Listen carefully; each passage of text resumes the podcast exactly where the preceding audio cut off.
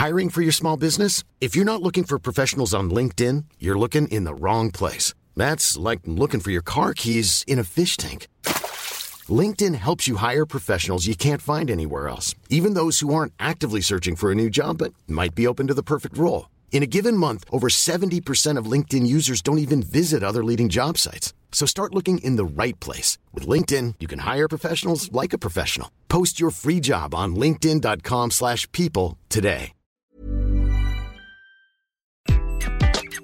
Bonjour, dans cet épisode, je vais vous expliquer le contresens total de la réforme actuelle des retraites. Je suis Gaël Châtelain-Berry, bienvenue sur mon podcast Happy Work, le podcast francophone le plus écouté sur le bien-être au travail. N'hésitez surtout pas à vous abonner sur votre plateforme préférée, quelle qu'elle soit, cela va vous prendre deux secondes, c'est très important pour que Happy Work dure encore très longtemps, et en plus, de vous à moi, cela me fait très plaisir. Alors, le contresens de la réforme des retraites. Alors vous allez me dire, mais qu'est-ce que ça vient faire sur Happy Work? Châtelain-Berry ne fait jamais de politique. Il ne s'agit pas de politique sur ce coup, et vous allez comprendre pourquoi. Selon un sondage BVA réalisé pour RTL, près de 7 Français sur 10 rejettent la réforme des retraites à venir, c'est-à-dire le passage de 62 à 64 ans pour partir à la retraite à taux plein. Et dans le même temps, 73% des sondés estiment que cette réforme est injuste. Bon, ça, c'est le constat. On le sait, a priori, les Français ne veulent pas de cette réforme des retraites. Ils ne sont pas opposés à une réforme des retraites, mais pas celle-ci. Alors, sur les ondes et à la télévision, on va vous expliquer que oui, cette réforme est nécessaire parce qu'il faut préserver un système de retraite, qu'il va falloir renflouer, que notre espérance de vie a augmenté, que donc mécaniquement et logiquement, il faudra augmenter l'âge des retraites. Et enfin, on va nous expliquer que en Allemagne, ils partent à la retraite à 67 ans et qu'en Suède, s'ils veulent une retraite à taux plein, c'est à 65 ans. Eh bien justement, parlons-en de la Suède. Et c'est là tout le sujet de cet épisode, qui explique pourquoi je parle de contresens de la part du gouvernement. En Suède, s'applique une règle très simple, la règle que l'on appelle des 3-8. Chaque Suédois va travailler 8 heures, va avoir 8 heures pour sa vie personnelle et va dormir 8 heures en moyenne. Eh bien, figurez-vous qu'avec cette règle-là, nos amis suédois, passés 16h30, il n'y a plus personne dans les bureaux. Donc, effectivement, peut-être qu'ils peuvent partir un petit peu plus tard à la retraite. En fait, ce qu'ont compris les Suédois et bien d'autres pays en Europe et dans le monde, c'est que le bien-être personnel est fondamental, que l'équilibre vie professionnelle-vie personnelle est absolument central. En France, au moment où je vous parle, il y a 2,5 millions de salariés qui sont en burn-out.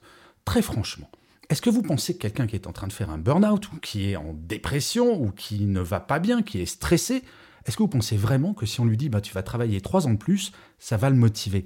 Comment peut-on imaginer un seul instant qu'alors que le bien-être au travail en France est l'un des plus catastrophiques des pays développés, et je pèse mes mots, on puisse imaginer un seul instant que les Français soient hyper enthousiastes à l'idée de travailler plus. Un salarié va dire mais moi mon travail je n'en peux plus, je suis stressé, je suis au bord du burn-out, voire j'ai fait des burn-out, et on va m'expliquer que je vais en prendre pour trois ans de plus. Et c'est là où je parle de contresens. Avant de parler d'allonger la période de cotisation, peut-être qu'il faudrait s'attaquer à la racine du problème, le mal-être au travail.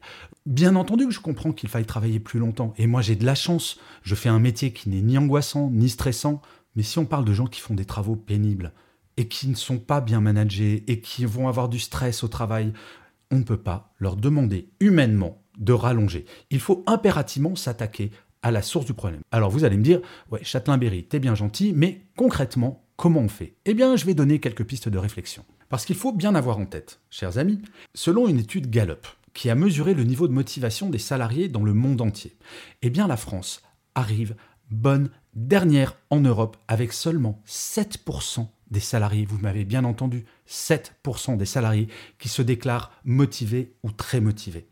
Donc quand on a 93% des salariés qui disent ne pas être motivés aujourd'hui, ça va être compliqué de leur expliquer qu'il va falloir qu'ils soient motivés trois ans plus. Oui, moi quand il y a un plat que je n'aime pas, j'ai pas vraiment envie que l'on me donne du rab. La comparaison est aussi simple que cela.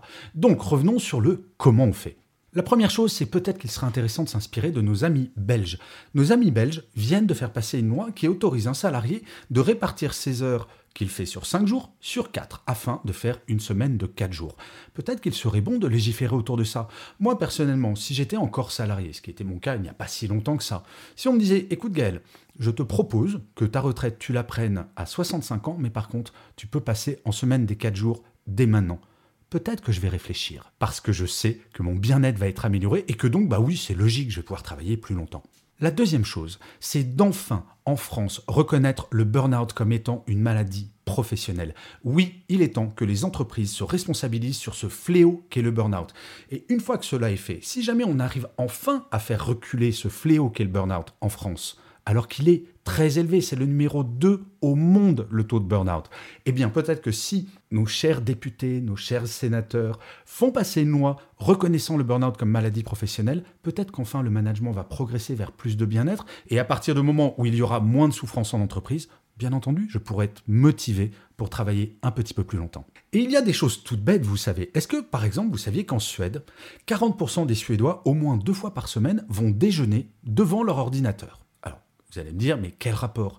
Eh bien, vous avez des Suédois qui disent, ben, je vais travailler sur ma pause déj, comme ça je vais pouvoir partir, au lieu de partir à 4h30, je vais partir à 15h. Vous allez me dire, ben, on peut le faire?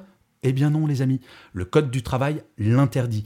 Peut-être qu'il faudrait revoir le Code du travail pour donner beaucoup plus de flexibilité aux salariés pour qu'ils puissent s'organiser, pour qu'enfin le Code du travail, au lieu d'imposer des comportements qui vont faire que c'est le travail qui va avoir un impact sur notre vie personnelle, qu'enfin ça soit le travail qui s'adapte à notre vie personnelle.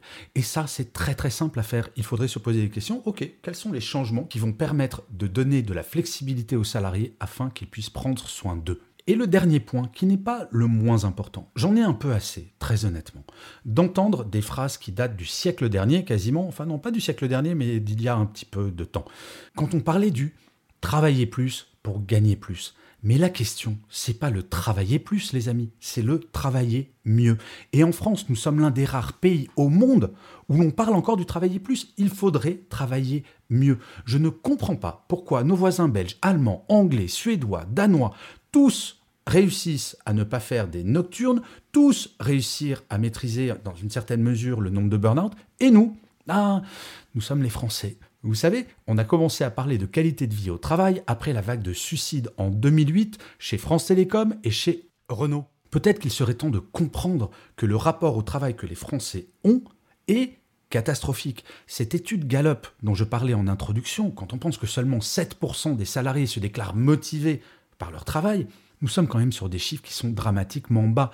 Alors certes, il y a une grande responsabilité des entreprises, mais je pense qu'à un moment, sous l'impulsion d'un gouvernement, il faudrait que les entreprises changent. Par exemple, en imposant la reconnaissance du burn-out comme maladie professionnelle, au lieu de se laisser avoir d'une certaine manière par, je suis obligé de le dire, par le MEDEF qui refuse bien entendu que ce soit le cas. Pourquoi? Mais parce que ça coûterait très cher. Imaginez 2 millions et demi de personnes en arrêt maladie financées par les entreprises au lieu que ça le soit par nos deniers. D'ailleurs, au passage, si on économise sur les remboursements pour les gens en burn-out, peut-être que ça ferait une belle économie qui pourrait permettre peut-être de financer un petit peu la retraite.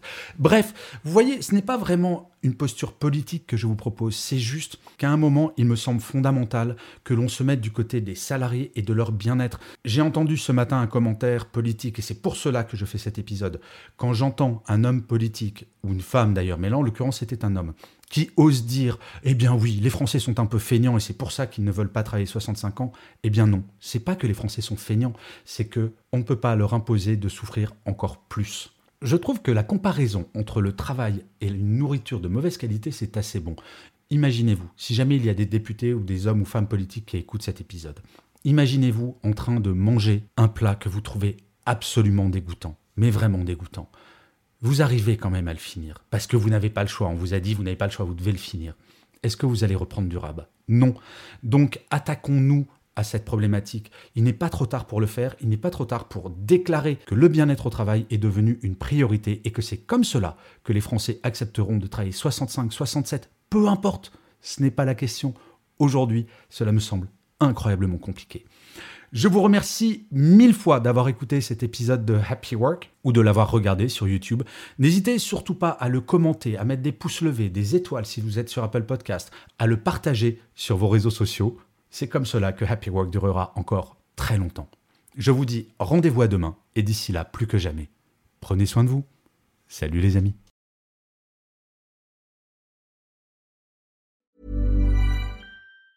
Want truly hydrated skin? Midosia's Body Care Breakthrough Hyaluronic Body Serum. It's clinically proven to increase hydration by 161%. It's lightweight, fast absorbing, and delivers 24 hours of hydration for silky smooth skin without any sticky afterfeel. Treat your skin to clean vegan skincare from Osea. Get 10% off your first order with code SUMMER at OseaMalibu.com. That's O S E A Malibu.com code SUMMER.